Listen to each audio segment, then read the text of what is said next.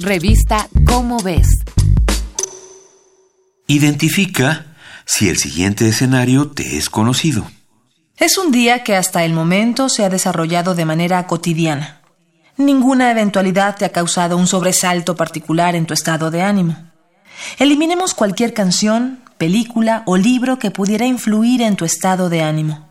Solamente realizas una actividad cualquiera como barrer, comer o caminar. Pero no sientes tranquilidad.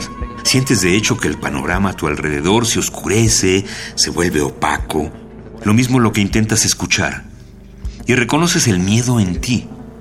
No le tienes miedo a algo, no te asusta tu entorno, ni siquiera las situaciones venideras. Simplemente es la sensación de que algo malo ocurrirá.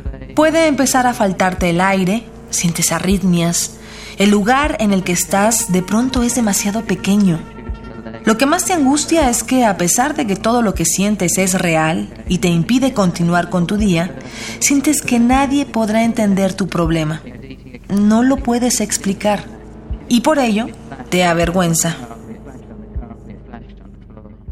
¿Por qué algunas personas sufren este tipo de episodios en su día a día? ¿Qué lo detona? Y sobre todo, ¿cómo se detienen?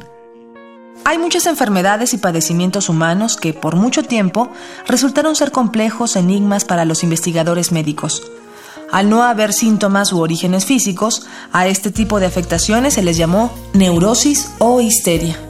En los últimos años estas enfermedades han sido estudiadas con mayor seriedad y son denominadas trastornos de ansiedad, rubro que lamentablemente aún incluye trastornos muy distintos entre sí que aún representan un profundo misterio para el conocimiento del hombre.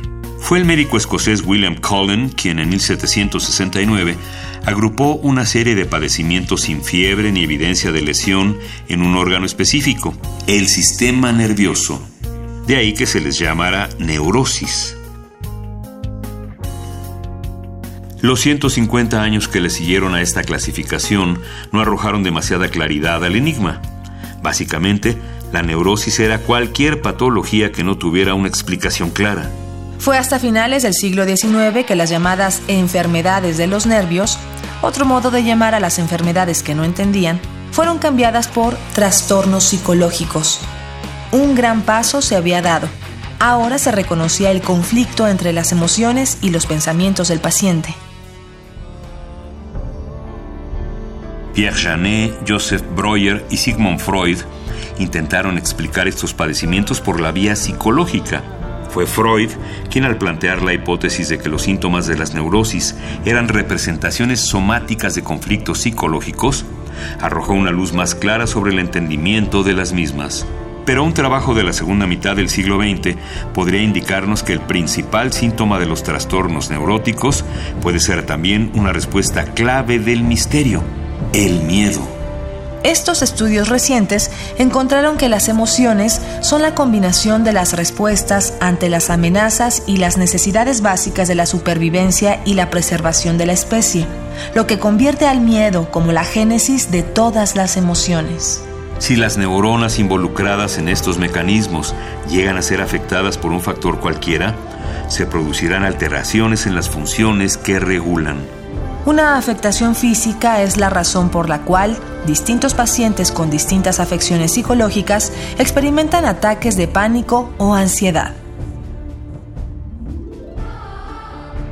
Esta es una coproducción de Radio UNAM y la Dirección General de Divulgación de la Ciencia de la UNAM, basada en el artículo El enigma de las neurosis, escrito por Eduardo Thomas Telles. Si deseas saber más sobre las afecciones psicológicas, consulta la revista Cómo ves, la publicación mensual de divulgación científica de la UNAM.